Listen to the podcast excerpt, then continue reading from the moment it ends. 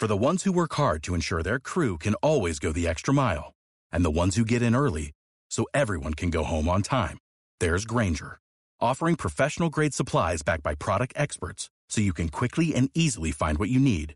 Plus, you can count on access to a committed team ready to go the extra mile for you. Call, clickgranger.com, or just stop by. Granger, for the ones who get it done. Los socios y esposos venezolanos David Rodríguez y Dayana Piña se unieron y crearon Adinerable. 0800 Flor. Historias que cambian vidas. Fue en el año 2006 cuando las cosas comenzaron a cambiar en la vida del venezolano David Rodríguez. Todo en la empresa donde trabajaba iba bien, pero sus propias finanzas estaban en un terrible momento. Y, por cierto, Las finanzas personales son la aplicación de las finanzas y sus principios a una persona o familia en su deseo de realizar sus actividades con la mejor distribución de dinero para ello.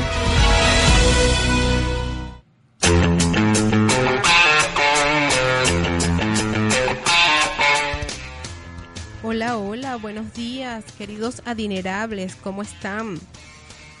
Estábamos de reposo. Todavía estoy aquí un poquito afónica, pero aquí me tienen. Feliz de estar con ustedes el día de hoy, compartiendo a través de Radio Comunidad. Bienvenidos de nuevo a un programa de Ser Adinerable es mucho más que tener dinero. Deseamos para ustedes una semana llena de bendiciones. El día de hoy servimos para ustedes con el mayor de los gustos. En los controles, Joel Garrido. En la dirección, Elías Santana. Coordinación de Yupnexa Rojas Y quienes hablamos, Yana Piña. y David Rod- Rodríguez. Mi certificado de locución es el 51317. ¿Y cómo nos ubicas en las redes sociales? Estamos en las principales redes sociales como Adinerable. Recuerda que tú nos importas para hacernos llegar tus opiniones o sugerencias. Hazlo por Facebook, Twitter o Instagram. Ubícanos como arroba adinerable. Muy bien. Adinerable es un emprendimiento que surgió para mostrarle a las personas a manejarse financieramente desde nuestra propia experiencia y sobre todo desde el respeto al otro, porque las finanzas personales son un tema humano y por lo tanto individual. Nuestro lema es hablamos de dinero y para hablar de dinero y de todo lo que conlleva, es que estamos aquí hoy con ustedes y tenemos un invitado súper especial de una tierra amable, de una tierra muy cariñosa. Freddy Herrera nos acompaña desde Mérida. Vamos a conversar un poco sobre el trabajo duro versus el trabajo inteligente. Hola Freddy, ¿cómo estás? Hola, ¿cómo estás? Qué gusto. ¿Aló? Sí, te escucho. Qué gusto tenerte por aquí, Freddy. Freddy es el creador y líder de Coffee Mom. Sí, genial. Buenos días. Buenos días. Un Bueno, gusto, ¿qué- Freddy. Bueno, mucho gusto. ¿Cómo están todos por allá? Me encanta el tema de tu programa. Enseñar a la gente de cómo utilizar inteligentemente su dinero. Sí. De verdad, de que ustedes me, me mencionaron que era dineral y revisé, me encantó. Porque eso es lo que más o menos Cofimán intenta implantarle a los vendedores en este momento de crisis. Qué bueno, Freddy. Y sabes, a mí me encanta tu acento. Así es que para mí va a ser un- una delicia hoy esta entrevista y además que siempre me conectan con, cuando escucho a alguien de por esas latitudes, me conectan con mi querida amiga Luz, que está en Nueva York en sintonía, mi mejor amiga que es de San Cristóbal, así que para nosotros también es un placer tenerte. Genial, genial. Freddy, cuéntanos un poco, primero preséntate para que nuestros radioescuchas te conozcan. ¿Quién es Freddy Bueno. Herrera? Bueno, este.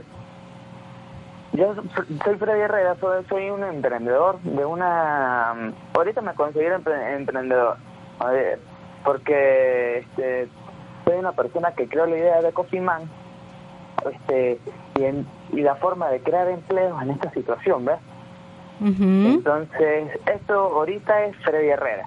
El chamo que vendía café con el termo, el chamo que le puede decir a la gente que sí se puede, que el chamo que le dijeron tal vez en la escuela, porque a veces pasa eso en, en la educación y a veces lo veo mucho en este momento, que te dicen, no, tú no puedes hacer eso, o tu papá también, tú no puedes hacer eso, y el chamo que llegó y ahorita en este momento está diciendo a la gente, están equivocados.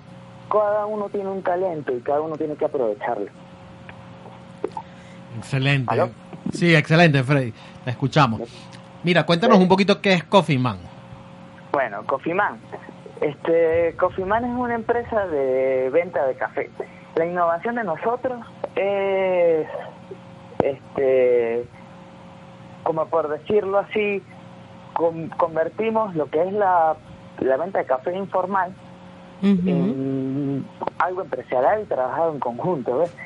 Este, nosotros tenemos este café de sabores, aplicamos un mejor servicio, este, vendemos vasos grandes con mejor calidad de café y nosotros tostamos y procesamos todo el material que utilizamos. Ok. Eh, para, para los que nos escuchan, se pueden meter en nuestras redes sociales para que vean la foto de Freddy porque es muy innovador su modelo de negocio. Primero, estamos acostumbrados acá en Venezuela, a los que nos escuchan que no son de nuestro país, a que los vendedores ambulantes de café van con termos que son, eh, sí, como unos calentadores de café en las manos. Y cuando una persona le solicita el café, ellos se detienen, se desocupan las manos y sirven el café. Estos chicos, este, que, que Freddy creó este modelo de negocio de Coffee Man, usan el café como con un termo grande atrás que es fabricado por Freddy. Ya Freddy nos va a contar un poquito más. Se lo guindan en la parte trasera de la espalda como un morral y además lo sirven como con como a presión, ¿no? Deja que Este, va- bueno. cuéntanos de eso, Freddy. Bueno, este, le cuento la historia de cómo comenzó. Sí. ¿Cómo lo hice? Sí, sí, La- sí. las dos cosas, pero primero cómo comenzó. bueno, ¿cómo comenzamos? Bueno, este, yo hace tiempo vendía café aquí en la ciudad de Mérida con termito así de lo más normal. Estaba desempleado, este, cónchale, no, no, este, me, me cargaba un acordeón porque yo soy músico. Bueno, hace tiempo que no toco, pero, este, soy músico. Entonces llegaba el cónchale, siempre, este, me iba bien, porque para ese momento con un litro de café yo hacía 300 bolívares y por cada ca- café que me compraba yo me cantaba una canción, entonces este, Ay, yo, llegaba con, con mil yo llegaba con mil bolívares a la casa. Y yo, vértale, no, esto, esto me, me gustó el trabajo. Ok.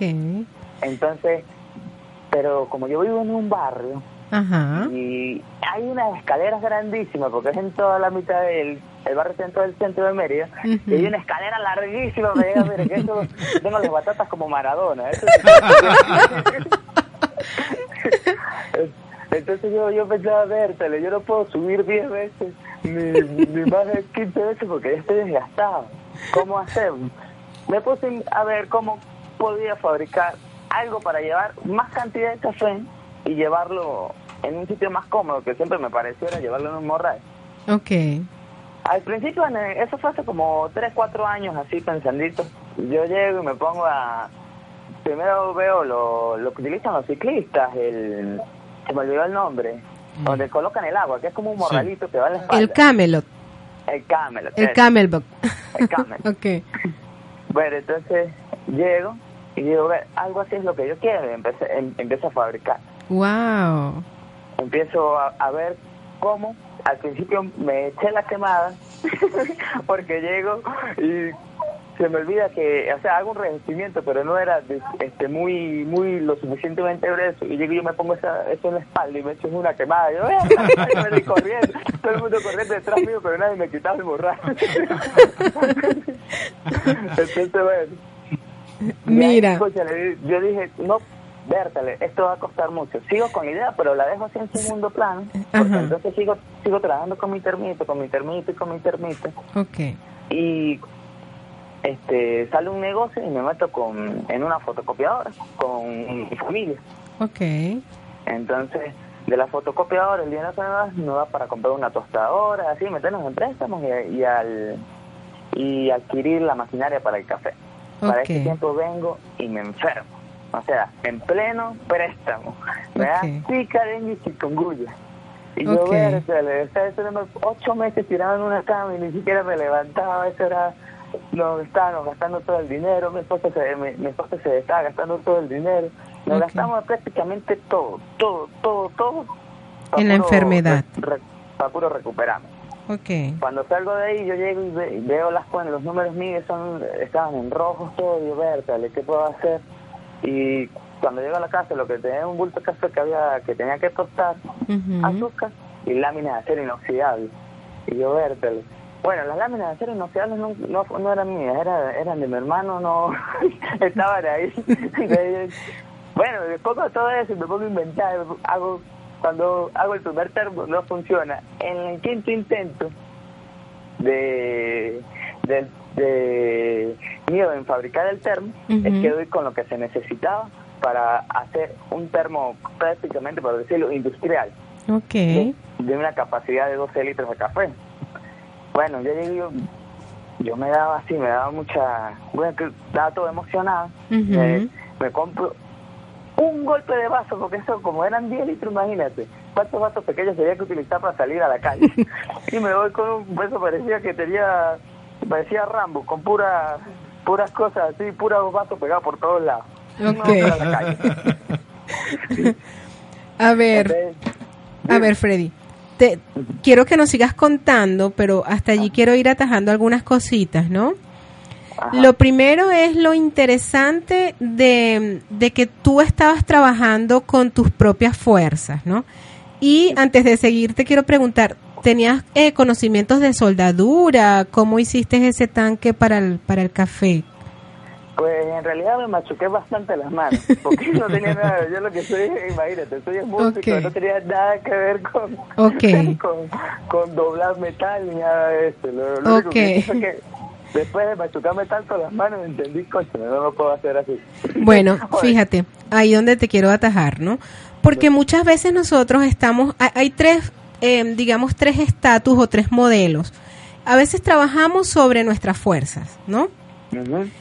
Eh, trabajar sobre nuestras fuerzas es hacer un, un gran esfuerzo eh, sobrehumano, pero que quedamos así agotados.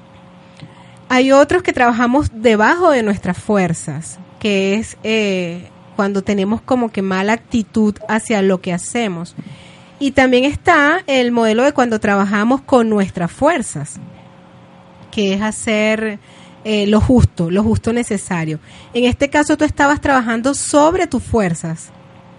Claro, ¿Sí? yo no tenía nada de conocimiento de cómo. Ok, ok. Lo único, lo único que tenía era YouTube.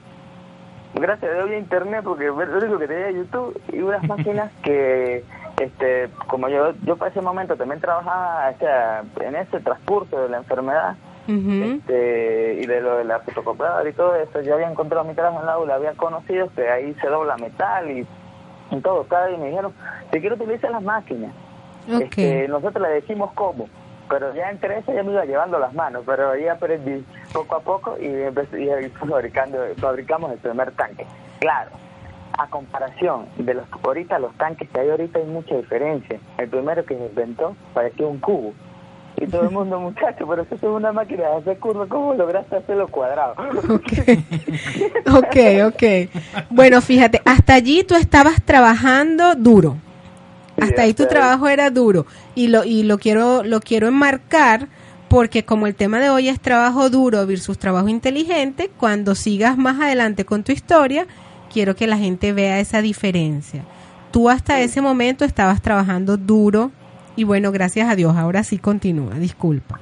Bueno, entonces bueno, yo salgo con ese día de vasos a la calle, se parecía que andaba así por la calle vendiendo y gritando café, la gente me miraba y decía, eso es una expresadora, porque ve que la gente piensa que, que cargamos una fumigadora, entonces la gente no me compraba por miedo. Y decía, sí, decía, no, ese, ese chavo cargado era veneno ahí, y ahora le echó café. Entonces, yo bueno, Ok. gritaba, gritaba café y vendía, gritaba café y vendía, y ahí poco a poco cuando yo llego a la casa de, de la, de la primera vuelta le digo a mi esposa, Vicky, ella se llama Vicky, Vicky, yo creo que yo puedo vender el vaso grande al mismo precio del pequeño. Porque es que así es muy tardado y ya me duele la espalda. Llevo tres horas dando vueltas, cuatro horas dando vueltas y me terminé de vender café y me duele bastante la espalda, porque no crea, el termo pesado. Claro. Entonces, bueno, llego y me dirijo otra vez a lo de los vasos, ya no este no tenía dinero, entonces le presté a un amigo, él, él me presta el dinero y compro un paquete de vasos. Saco el cálculo que me da un litro, son 10 vasitos. Y bueno, así me dan 100 vasos, y si lo vendo al mismo precio, pues tengo una ganancia poquita, pero es ganancia. Ujú. Entonces empecé a trabajar así, al principio yo solo. Este, claro, todo el mundo, me, eh, de todos los cafeteros de la ciudad me empezaban a odiar porque todo el mundo esperaba al cafetero el vaso grande, que el chavo que vende el café. Yo me acuerdo que para ese momento vendíamos el café en 100 bolívares y el café el café grande val- mío valía 100 bolívares. Hasta lo de las panaderías estaba molesto. Entonces, yo me la pasaba por todos esos sitios vendiendo y vendiendo y vendiendo. No había pensado en realidad este, formarme como empresa hasta que llega un amigo no, mío de la infancia y me dice, me llama, Conchelo Freddy, yo sé que tú este, tienes una fotocopia de este desempleado, por favor ayúdame, pero ya no podíamos porque de hecho las ventas iban o sea, hacia abajo, subían, pero no nos daba para poner un sueldo de más en la, en la fotocopiadora. Entonces Ujú. yo le digo, mira, si quieres yo te fabrico un tanque y te pones a vender café. Y me dijo, no, viejo, yo no tengo ni, ni para eso, no tengo ni para el café, ni para el azúcar, mucho menos para un tanque. Entonces, esto va a salir muy caro. Entonces, yo esa noche digo, yo te voy a fabricar el tanque. Yo me pongo y fabrico el tanque, y la. En la noche me pongo, me pongo a pensar y sacando cálculos. Y yo le digo, aquí con mi cuñada y con mi, y con mi esposa nos ponemos a ver. Y yo llego y lo llamo, concha de Rafael. Me dice, aló, ¿qué pasó? Me dice, Vente a trabajar conmigo. No te puedo pagar un sueldo, pero te puedes ganar el 15% por la venta. Entonces me dice, ¿cuánto es eso? Entonces le para ese momento era como tres mil, como tres mil bolívares. por salida. Cuando salimos, cuando salimos a vender, imagínate, así era el del hambre de los dos, porque eso te digo, andarnos como una modelo, eso nos reímos los dos cuando nos vemos. Pura agua y lechuga en nevera, eso no había más nada, lo único que la- lo que tenía que ver era luz. Y eso salíamos a vender, en ese momento hacíamos hasta 10, 12 salidas. Y Ok. Llegábamos a la casa y carguen otro y nos íbamos felices. Claro, mire, eso uno, uno, uno, no- uno llegaba, cada quien llegaba a su casa, uno no quería ni mirar a la esposa, pero llegaba con plata. Porque llegaban muy cansados. Sí, demasiado, porque es que, mira, yo estuve metido en gimnasio, hice ejercicio, nunca se me definió el abdomen hasta que llegué y cargué 10 litros de café en la espalda y puro el agacharme y subir, hice como un, un ejercicio ahí se nos definió todo el abdomen. A todos los, todos los 10 muchachos que litros. Wow. estaban, 10 litros de café. Pero claro, la diferencia es que por lo menos nosotros vendemos 10 litros de café en máximo en un máximo de 3 horas y media. ¿Ves? Ok. Entonces, mira, entonces, bueno, nosotros seguimos vendiendo. Para ese momento vendíamos café tradicional, a la gente le gustaba el, tra- el café tradicional, pero yo quería que era otro tipo de competencia y no encontraba cómo. Yo decía, vender el café con pan, pero esto va a poner más caro. No, no me servía. En una de esas llega uno de los, de, de los clientes que nos compraba, que ya era así, porque le gustaba el café de nosotros por lo económico y el sabor, llega y nos dice, concha, chamo, ¿ustedes no venden café de vainilla o de chocolate o así como la Nescafé? Ujú. Entonces se me prendió el bombillo, llego a la casa, eh, adquirimos vainilla y empezamos a, a- a probar los sabores. Le echo una gotica al café, Berta me gustó, cambió. Ok. Entonces empezamos a utilizarlo. Yo quería que fuera, o sea, se concentrara mejor el sabor y empezamos a utilizarlo con la tostadora y a tocar nuestro café con la vainilla y a procesarlo como si saliera todo en polvo y entonces al momento de colarlo fuera más fácil de que agarrar el sabor así concentrado. Y empezamos a vender café de vainilla. Al ver que tuvimos tanto éxito, nos fuimos adaptando cada uno de los sabores. Nosotros ahorita producimos café de naranja, café de chocolate, café de mantequilla, café de cereza, Wow. café picante. Tenemos 30 sabores de café y no es más. Y tengo más recetas todavía que eso las cuidamos como la receta de la Coca-Cola. Ah, Entonces, qué nadie- bien. Sí, porque es la receta. Eh, Tú te tomas un café de nosotros y te vas a acordar al café de tu abuela, al café que te hace tu esposo. Bueno, sí es bueno. Mira, ya va. Y, y cuéntame algo. ¿Cómo manejan el tema de los sabores? Y si va un solo muchacho con un solo tanque, en un solo tanque lleva varios sabores. ¿Cómo? ¿Me puedes volver a repetir eso? Eh, va, un, va un muchacho con, con el termo de café en la espalda. ¿Ese Ajá. termo puede cargar distintos sabores? No, cargan un solo sabor. Ok, ¿y cómo Porque- manejan eso? Porque los muchachos trabajan por ruta. ¿Ves? Entonces, los, entonces los muchachos tienen una ruta. De por lo menos, si quieres café de chocolate, ellos están. Para vender el café, nosotros aprendimos eso. Para nosotros vender el café 10 litros en 3 horas, tenemos que dar 5 vueltas por hora o 6 vueltas por hora por la misma ruta, manteniéndose en círculo. sin desviarse ni nada. Entonces Mm. Nosotros ponemos máximo por ruta tres muchachos, entonces cada uno va con un café distinto. Entonces por lo menos ellos van pegaditos, es co- como una línea de autobús. Tú estás esperando en la, en, digamos, en la Plaza Bolívar y pasa uno con café de chocolate y a los 6, 7 minutos está pasando el otro con café de cereza.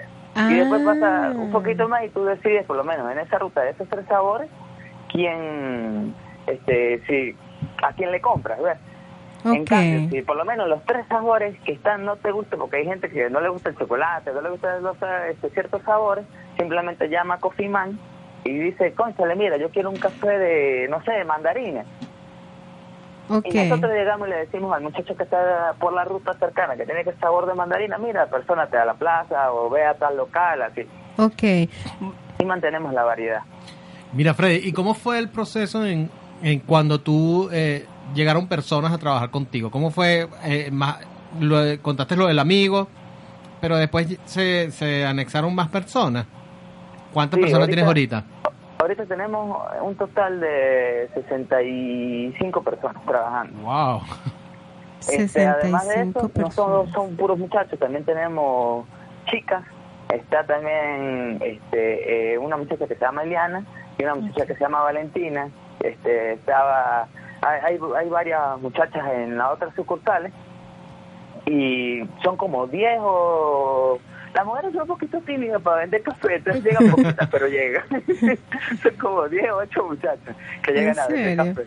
¿Ves? Sí, sí, aunque, aunque tengo muchas inquietudes y curiosidad sobre los sabores, quiero, eh, en aras de ir atados un poco a nuestro tema, quiero ir resaltando algunas, algunas cosillas aquí, ¿no? Sobre el trabajo inteligente. Lo primero fue que, a pesar de que las cosas fueron sucediendo, el devenir, eh, tú tuviste visión. Tú tuviste visión, eh, más allá de tu buena fe al darle trabajo a, a Rafael, eh, siempre fuiste más allá. Y eso, en eso radica el trabajo inteligente, en que las cosas normalmente pensamos dentro de la caja. Siempre Claro. pensamos igual, de la misma manera. ¿Cuándo surgen estos negocios así como Coffee Man? Cuando salimos del pensamiento de la caja, cuando comenzamos a pensar, ¿qué puedo hacer yo diferente? ¿Cómo puedo hacerlo diferente? ¿No? Eso creo que fue lo que, lo que te motivó a ti a, a llegar a donde estás ahora, ¿no? Claro, y que este, por lo menos en ese momento, este, te digo, era lo que teníamos a la mano. Y lo único que yo sabía que la gente tomaba en la calle era café, Ok. fuera de cualquier cosa. Tú te puedes abstener. Por lo menos tú vas por la calle y no tienes el dinero y no te comes una empanada, pero te tomas un café. Es. Sí, es Esa verdad. experiencia yo la, yo la tenía. Ok. Y entonces yo dije, yo dije, Bertale, ahorita un negocio, en esta, ahorita la gente tiene que estar bebiendo café más que nunca. Ujú, y, ujú. sabe- y- y era lo que tenía que hacer en el momento. Porque yo lo que hice fue convertir mi, mi procesamiento de café molido a café líquido. Es más, yo creo que si en algún momento este, mi empresa de café, la procesadora, hubiera estado así duro, o que se hubiera, que se estaba empezando a ir hacia abajo, lo mejor, y siempre lo tuve en mente, era volver el café líquido y venderlo. Pero claro, al principio yo pensé, concha, de la que se le puede vender a los cafeceros, y cuando yo dije, no, vamos a venderlo nosotros mismos, damos la misma calidad y creamos competencia y así creamos empleo. Mira, Freddy, y, y- y una consulta, y viéndolo desde el punto de vista de tu modelo de negocio, tú dirías que Ajá. cuál es, cuál es tu negocio en este momento? La producción de café, la venta del café a los muchachos, la venta del detal, eh, la fabricación de los termos. ¿En, dónde está ah, ¿y hacia dónde ha evolucionado tu, tu modelo de negocio? Mira. ¿Sí me explico? Te puedo decir, mi, mi, el negocio del café de nosotros, hoy en estos días estaba analizando eso, que nosotros nos volvimos fue como una industria en, capta- en captación de personal. Wow.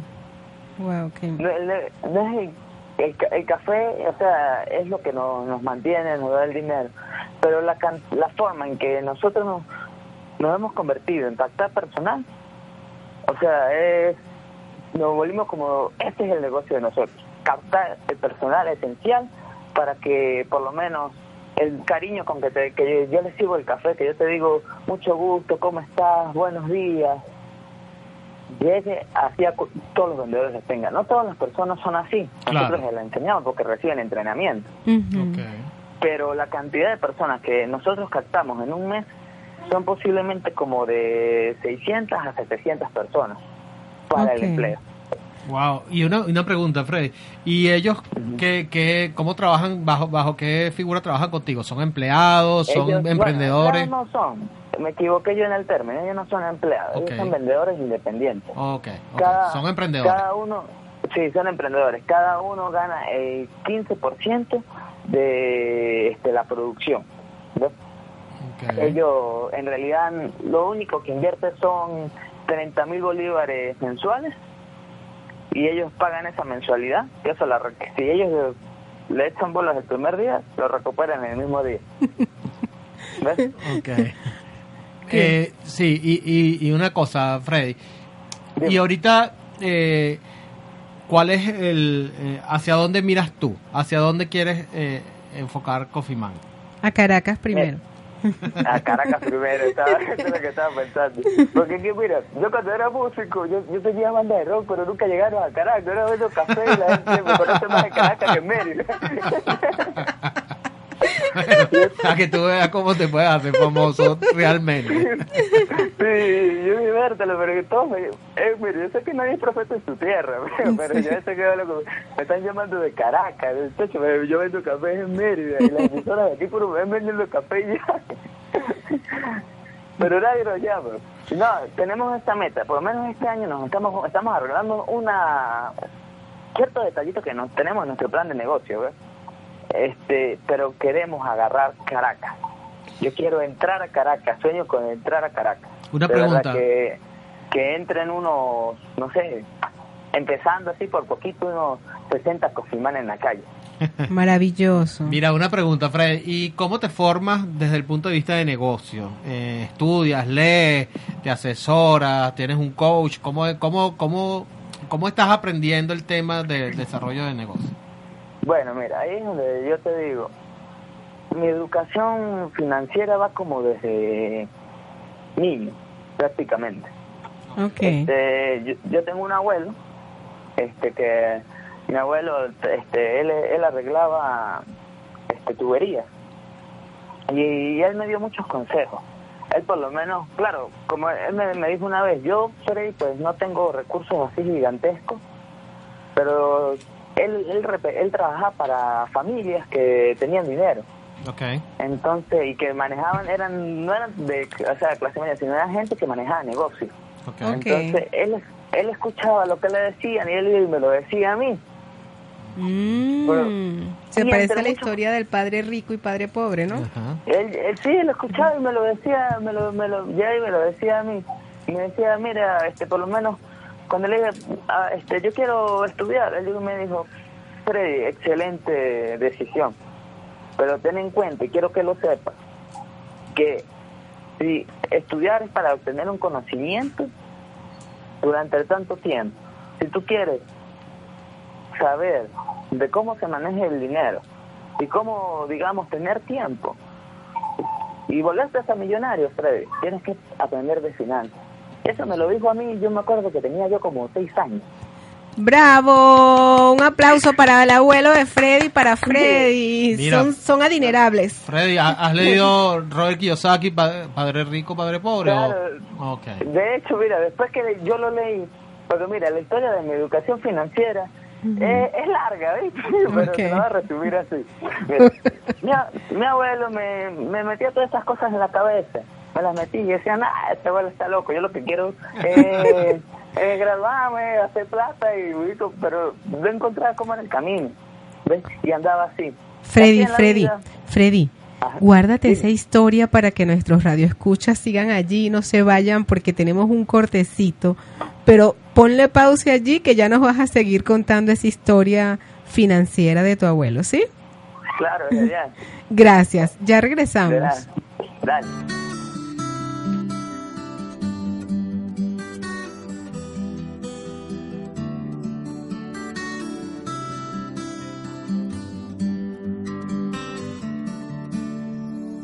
Hoy le pido a mis sueños que te quiten la ropa, que conviertan en besos todos mis intentos de morderte la boca. Y aunque entiendo que tú, tú siempre tienes la última palabra en esto del amor. Yo hoy le pido a tu ángel de la guarda que comparta, que me dé valor y arrojo en la batalla para ganarla. Y es que yo no quiero pasar por tu vida como las modas. No se asuste señorita, nadie le ha hablado de boda. Yo tan solo quiero ser las cuatro patas de tu cama, tu guerra todas las noches, tu tregua cada mañana. Quiero ser tu medicina, tus silencios y tus gritos, tu ladrón, tu policía, tu jardín con enanitos. Quiero ser la escoba que en tu vida barra la tristeza.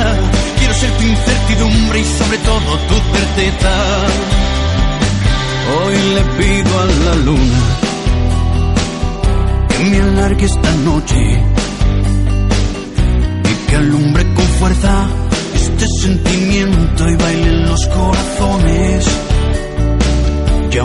entiendo que tú serás siempre ese sueño que quizás nunca podré alcanzar. Hoy le pido a tu ángel de la guarda que comparta, que me dé valor y arrojo en la batalla para ganarla. Y es que yo no quiero pasar por tu vida como las modas. No se asuste señorita, nadie le ha hablado de boda. Yo tan solo quiero ser las cuatro patas de tu cama. Tu guerra todas las noches, tu tregua cada mañana. Quiero ser tu medicina, tus silencios y tus gritos, tu ladrón, tu policía, tu jardín con enanitos. Quiero ser la escoba que en tu vida barra la tristeza. Quiero ser tu incertidumbre y sobre todo tu certeza.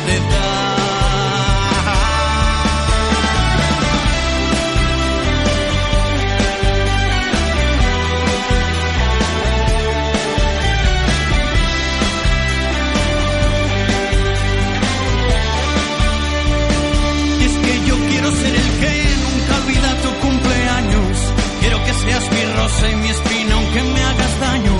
Quiero ser tu carnaval, tus principios y tus finales. Quiero ser el mar donde puedas ahogar todos tus males. Quiero que seas mi tango de Gardel, mis octavillas, mi media luna de miel, mi blues, mi octava maravilla. El baile de mi salón, la cremallera y los botones. Quiero que lleves tu falda y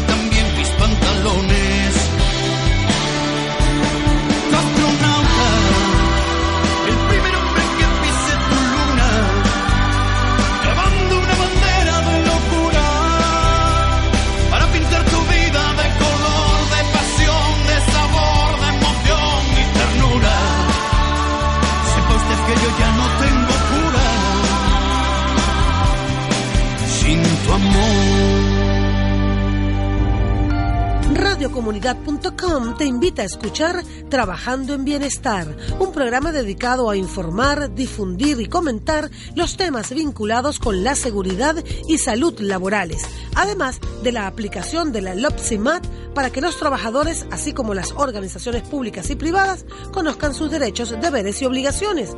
Conducido por Leopoldo Benítez, todos los lunes de 3 a 4 de la tarde por radiocomunidad.com.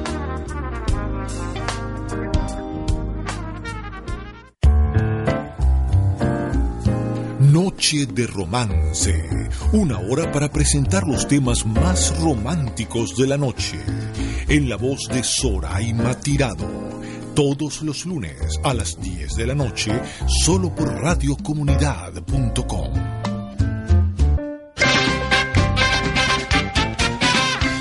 Ciudad para amar, ciudad para desarmar, la ciudad de los techos rojos y de los hechos rojos. Y ojalá los techos verdes. Babel de ayes que no oyes. Ciudad de muros y cristianos y de tiros y troyanos. Ciudad donde vivo y muero. Polizapalos y de palos de agua. Ciudad de penas y panas para irse demasiado. Para quedarse siempre. La del Guairi Dolores del Río. Ciudad de asombro y en la que en cada esquina nombro. Muerto a miseria o de gloria sociedad. Ciudad de tetas y ojalá más estetas. Y de guacamayas en el cielo azul. Ciudad glam y ciudad pum. La ciudad y sus máscaras. Y la ciudad más cara. Caracas vuelta y vuelta. Caracas para creer. Caracas con Zaida y Caracas con Mariaté. De lo mejor de lo que viene. Caracas vuelta y vuelta con María Teresa Novoa y Faina Nam. Porque somos mujeres que como tú hemos superado obstáculos en nuestras vidas, te invitamos a escuchar y participar todos los martes a las 9 de la noche en Tus Zapatos, donde Leslie desde una perspectiva terapéutica te acompañará a transitar tu camino desde la humanidad y el amor. En Tus Zapatos por radiocomunidad.com. Tener Dinero, un programa que te informa, analiza y comenta sobre la actualidad económica nacional e internacional para lograr la orientación y educación de personas de cualquier edad en aspectos económicos, financieros, de emprendimientos, negocios y franquicias, brindando conocimientos, herramientas y oportunidades a los oyentes, conducido por Simón Milá de la Roca, todos los miércoles de 2 a 3 de la tarde por radiocomunidad.com.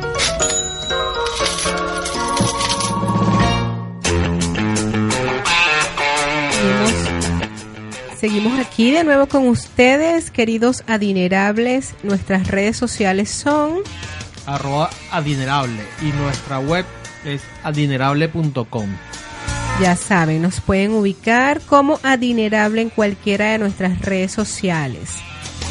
Y aprovechamos de invitarlo a nuestros próximos entrenamientos.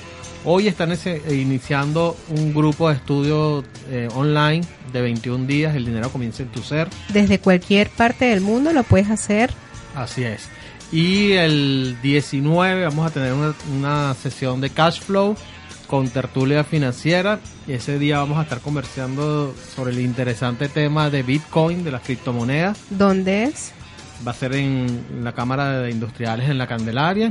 Ok. Y bueno, estamos programando también por ahí otras jornadas de cash flow que vamos a estar haciendo en los próximos meses. Perfecto. Bueno, y para quienes nos están sintonizando en este momento, hemos estado la primera parte del programa conversando con Freddy Herrera, un agradable merideño, el creador y líder de Coffee Man, un emprendimiento de la vida real de esos que nos gusta a nosotros. Él, él nos estaba comentando cómo había sido su historia de educación financiera. Allí quedamos y antes de continuar escuchándolo de su boca, quiero eh, resaltar algunas cosas que atajé aquí en su historia. La primera es el apalancamiento. Él habló de que había pedido un préstamo bancario al inicio cuando me imagino que tal vez no soñaba que esto se iba a, a convertir en lo que es hoy día. Y luego, además de que él se apalancó en un momento indicado con un préstamo bancario, luego él apalancó a su amigo Rafael cuando su amigo Rafael le tocó la puerta porque quería que, que le diera trabajo con la fotocopiadora y él lo que hizo fue ofrecerle su modelo de negocio del café. Esto se los comento para que recuerden que el apalancamiento es una excelente herramienta financiera.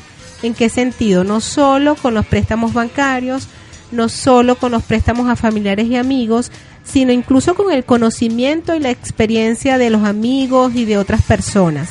Apalancarnos no es más que utilizar un recurso de otra persona para mi propio crecimiento y por ende para el crecimiento de esa otra persona también. Y hay un elemento interesante en la historia que nos cuenta Freddy, que él hizo lo que pudo con lo que tenía. Él eh, tenía café, tenía azúcar y tenía unas láminas y él hizo lo que pudo con eso. Eso es importante, sobre todo en estos momentos donde bueno, tenemos carencia de muchas cosas, pero también tenemos otras tantas que son las que tenemos que aprovechar. Así es, lo que usted tiene en este momento es suficiente. Usted, su talento y los recursos que tiene en este momento son suficientes. Lo que tenemos que hacer es, o lo que sugerimos hacer, no tenemos, sugerimos hacer es aprender a utilizar los recursos que tenemos, ¿ok?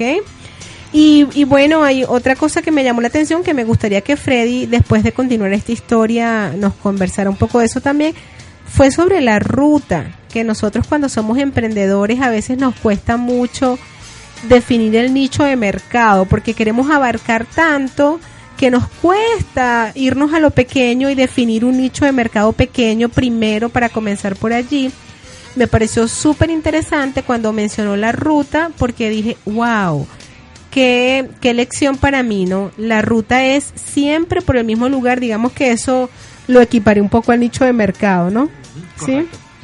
Bueno, y lo último para, para escuchar a Freddy, eh, me gustó eso de eh, quería que el café, hacer que la esencia merideña se reflejara en Coffee Man. Así lo recibí yo cuando él decía que los chicos eh, fuesen entrenados de forma amable, que prestaran un buen servicio y para mí eh, no solo el merideño sino toda la, todos los habitantes de los Andes de Venezuela son personas amables, afables. Entonces lo que quiere Freddy, yo interpreté que es hacer que la esencia merideña se vea reflejada en Coffee Man. Ahora sí, Freddy, te escucho. Ah, bueno. Este. Usted gana lo de mi abuelo, ¿verdad? Sí. bueno, este. Bueno, mi abuelo me, o sea, me daba esos consejos, pero, conchale, nosotros teníamos carencias en nuestra casa y él me iba como entrenando en eso. Me decía, Freddy, tú tienes que tener este algo grande en la vida, tú tienes que estar ahí.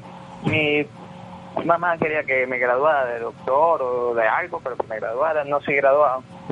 Eh, yo yo sigo mi, mi transcurso en mi adolescencia buscando el objetivo de volverme licenciado en música. Pero me pasa algo a los 15 años. Llego y me enamoro de una muchacha oriental. Buena mezcla. Bueno, entonces imagínate el polo que yo me echaba todos los, todo, casi cada dos semanas para Oriente. Y me voy para allá, me voy para allá, y ando así. Hasta que un día llego y me voy. De por sí no regreso más. Y me quedo allá. Como todo es cómico en la vida, la muchacha me deja. Y yo quedé así. yo, verte, ¿qué pasó? Bueno, me pongo, a, me pongo a trabajar. Ahí fue cuando aprendí más el, val- el valor de las cosas. Te lo Ok. digo. Antes, a pesar de todo, cuando uno es adolescente, uno dice, mamá, quiero un par de zapatos, mamá, quiero un jean, mamá, quiero una camisa, y lo tenía. En ese momento pues estaba totalmente solo, no había nadie alrededor mío y todo lo que yo quería tenía que sudármelo. Sigo trabajando y trabajando y trabajando, consigo un trabajo en un hotel. Y con el tiempo este me vuelven encargado del hotel y yo estoy ahí de recepcionista de noche, de día, arreglando tuberías y todo eso. Y llega un extranjero y me toca la puerta. Y me dice que tiene, o sea, que no tiene la cuota completa de la habitación, pero que él no tenía más dinero, me, o sea, a mí me dio como este cosa, eh, este dejarlo en la calle, te le dije, mira, entra, págame eso y yo le puse el resto. Ok. Él se queda ahí, lo que yo no sabía era que yo pensaba que era un gringo, no, era un árabe que se Ujú. llamaba Char Ujú. y él empieza este a, a, a quedarse ahí en el hotel ¿ya? y empieza a- eh, forjamos una excelente amistad y él me empieza a hablar de negocios como tal Mm. y mira tenemos que mo- este yo voy a montar esto yo voy a montar aquello. Y estábamos en la misma situación. Con el tiempo yo me entero que él se había escapado de, su país porque el papá de él lo quería casar obligado.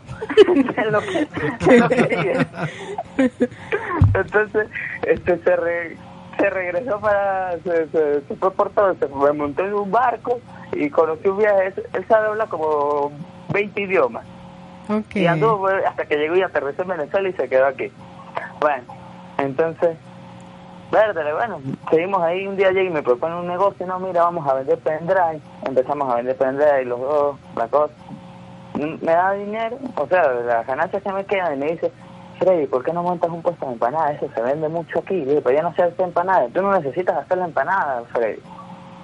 Buscamos a alguien que no lo hiciera y monta un puesto de empanada. Pasa un mes y yo tengo el mismo puesto de empanada y me dice, Freddy, conchale, ¿cómo tú andar así? Un solo puesto, ya era para que tuvieras cuatro. Entonces me agarra la plata y me, pone- me empieza a poner más yo, Pero yo como. Bueno, pues come empanada, come empanada. Aguántate come empanada. Entonces, entonces, ¿qué más? Apliqué la de él. Me empecé a comer las empanadas que quedaban a veces. Cuando yo un día me levanto, yo, yo me doy cuenta que yo tenía 16 puestos de empanadas gracias a él. Ok. Y él llega, él sigue trabajando y él, mon- él monta un local grandísimo que ahorita me imagino que está en Puerto La Cruz, que es de rock. Y este, en un antiguo fortín que había por la este, avenida 5 de Julio, por la Boulevard 5 de Julio en Barcelona. Entonces monta su tienda, monta su tienda de ropa y él empieza poco a poco a enseñarme lo que es lo, lo de los negocios, llevar los libros, llevar, este, como me decía, si entra tantas pares de ropa tiene que salir tanto dinero. Si sale tanta ropa eso es igual a tanto dinero. Y él me lo fue explicando y me lo fue explicando. En ese momento todavía mi cerebro era muy noble todavía y no, no agarraba esa información. Bueno, me fui, me fui yendo mejor con lo de los puestos de empanadas, seguía trabajando en el hotel, no tenía la visión así tan lejos, sabía que quería tener dinero, pero no tanto. Era un muchacho que en una, con 17 años, que cuando el sueldo estaba como en 700, se ganaba 17 mil bolívares semanales. Y pues de verdad, imagínate, eso a mí se me reunía en cantidades, porque yo no era mucho los gastos solo, y puro vi- vivía ahí en, en mi casa y atendiendo los puestos de empanadas, surtiéndolos. Ok. Este, lo que yo no sabía es que yo llegué, cuando me mudé para lechería, era que al lado mío eh, vivía un empresario, se llaman Los Ríos, firman Los Ríos. Ujú. A él un día lo deja la, la, la, esp- la esposa. Estaba muy molesta y tenía tan poquito dinero que ella se fue a pasar la rabia en París. Entonces yo, me, yo me le vi en pura rumba porque eso era puro sancocho y los fines de semana y yo que el tipo se paraba ahí, pero en- y me miraba y un día yo, yo lo invito y nos empezamos a conocer, también forjamos una excelente amistad y él me empieza a dar consejos y consejos y consejos, como mira, tú estás chamo, tú tienes potencial, mira Freddy, lo más importante en la vida no es el dinero, es el tiempo. Si tú tienes tiempo, tienes, lo tienes todo. Dile, yo pero dime cómo es eso. Mira, si tú generas empleo o, o montas un negocio, vas a tener tiempo para compartir con tu familia, para compa- compartir con tu futura esposa, para este, compartir con tu mamá, para acercarte más a Dios, para todo. Si te dedicas puros a trabajar, a trabajar, a trabajar, no vas a tener tiempo para ni para ti mismo. Maravilloso. Freddy, eh, disculpa, ¿sabes qué? Eso que estás contando forma parte primero del poder de la asociación y segundo veo, yo, yo te digo lo que yo voy interpretando y tú me vas, tú, tú me puedes ir verificando si es así o no, ¿no? El poder de la asociación y además que si eres el promedio de las personas con las que te asocias, afortunadamente tú tuviste muy buenos maestros de negocios. ¿Te das Claro. cuenta? Ok. Y mira, este, yo no sé cómo, la gente a veces dice, ¿cómo le, cómo lo haces tú, muchacho? O sea, yo, y a veces me me pasa a mí, yo a veces, o sea, por un momento en mi tiempo yo me sentí que las personas que estaban alrededor mío, pues si yo le decía, vamos, yo puedo inventar algo distinto, la gente decía, eso no se puede, pero no se puede porque nunca lo han hecho, ¿me entiendes? Claro. Y tú necesitas a alguien alrededor tuyo que, aunque sea, tenga, haya intentado algo nuevo o haya, o haya tenido esa, esa chispa para que te diga, creo que sí, tal vez, o fuera e inténtalo, ¿me entiendes? Así es, que te apoye, que te impulse. Así. Eso lo conseguí poco a poco en esas personas que la gente me, que la vida me fue poniendo alrededor en el mío. ¿eh? camino. Freddy, eh, en este momento de tu vida, antes de que nos cuentes cómo o cuándo, para cuándo tienes prevista esa fecha de Cofiman a Caracas, y aquí tenemos varios socios eh, que nos han escrito, este, pero que nos cuentes ¿cuáles son las claves para los emprendedores que nos escuchan? ¿Cuáles son las claves que tú le darías, según tu experiencia, a los, a los emprendedores que quieren crecer? Bueno, primero, tienen que leer mucho, mucho, mucho, mucho de finanzas. Tienen que leer mucho sobre empresas, por lo menos sobre Henry Ford, personas que han logrado las cosas, que han tenido su libertad financiera. El poder de la educación no académica. Ajá, no académica. Este, otro consejo que le puedo dar a esa gente es a las personas que me están escuchando en este momento es que digan, o sea, lo que ustedes van, por lo menos tú tienes no sé, ganas de montar un, un puesto de libros, siempre te vas a encontrar a alguien que te va a decir que no, que no se puede, que eso no da dinero. que, que si tú vas a vender empanadas, que no se encuentra la harina, que no se da y Pero tú tienes que evaluar muy bien a la persona que te dice que no. Ok. ¿Cómo los evalúo yo? Si por lo menos yo voy a montar un puesto de empanadas, le pregunto, ¿tú has vendido empanadas? Si, la, si la persona me dice que no, ya por ahí está fallo. Ok. Ajá. ¿Cuántos negocios tienes? Si la persona me dice que no, también por ahí está fallo. Y el tercero, aunque suene rudo, es cuántos ingresos tienes. Si la persona me dice que es un sueldo, por ahí también está fallo. Okay. Hay que aprender a a escuchar, o sea, por lo menos los no, lo que la gente nos dice que no se puede, hay que saberlo de quién viene y evaluarlo así de esa manera, porque si tú no vas a decir que yo lo que vendo es café y me voy a ir al hospital a decir, no, operen en la pierna ese muchacho que acaba de llegar y yo no soy doctor. Claro, claro. ¿Me entiendes? Claro, lo, lo que llamamos en coaching la competencia, ¿no? Y la persona que puede dar un discurso hacia afuera, un discurso público, pero ese discurso público, eso que dice, tiene que ver con su vida, es coherente con su vida. Claro, tienen, y entonces ahí, es ahí cuando tú, eh, tú decides, ¿eliminas ese no o lo metes en tu, en tu cabeza? Ok. Porque eso es otro de los consejos. Este, ¿Qué más les puedo decir? Mire, la voluntad. No hay nada como la, la voluntad y la disciplina. Más, bueno, la disciplina tú puedes ser la persona que yo no soy el más ingenioso ni de hecho yo tengo un equipo de personas mi esposa que es economista es abogada este mi cuñada que maneja la parte de contaduría todas ellas me ayudan okay. fíjate que ah, disculpa que además va incluido dentro de lo que hablábamos del poder de la asociación no eh, Robert Kiyosaki, que fue la persona que a nosotros nos inspiró para comenzar con todo este emprendimiento, dice que él no es muy inteligente, pero se asocia con personas inteligentes. Entonces, cuando tú me dijiste que tu esposa es economista, dije, ah, bueno, ya yo sé. Y ella, y, ella es genial, mire, tú, yo le digo una idea y ella me la lleva a cabo de diferentes formas que me puede decir si sí funciona o no funciona. ¿Ves?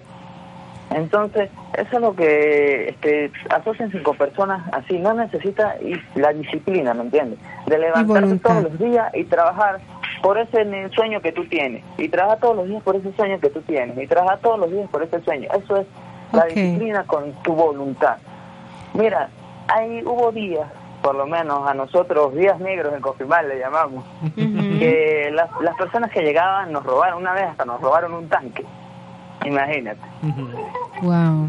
Pero eso, eso no me paró a mí para seguir empleando personas, para seguir diciendo a los muchachos, sí se puede, ustedes tienen un, un sueño, quieren este, montar un negocio, tú puedes aquí. Así es, así es. Inspirar.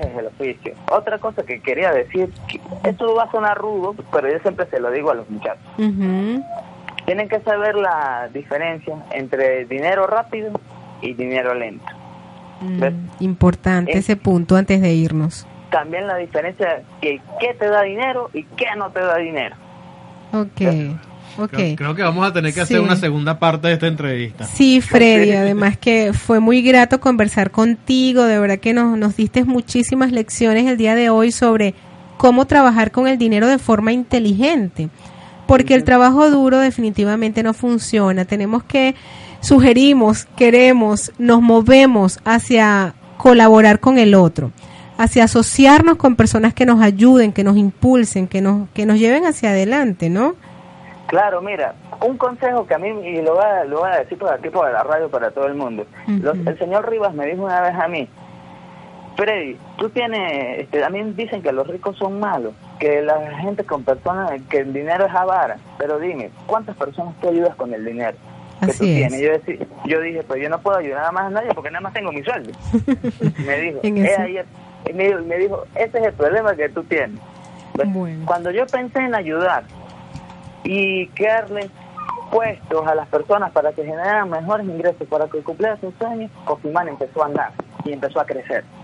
Maravilloso. Freddy, muchísimas gracias por habernos acompañado la mañana de hoy. La verdad que fue muy grata la conversación.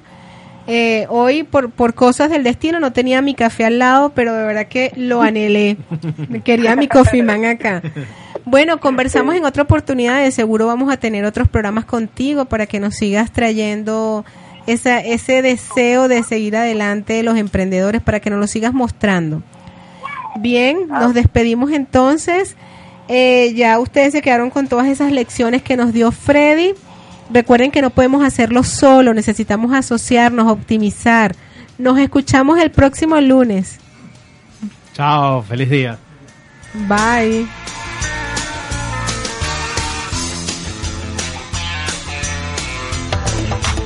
Aquí este programa de educación financiera que nos invita a ser adinerable. Te esperamos el próximo lunes a las 11 de la mañana por radiocomunidad.com.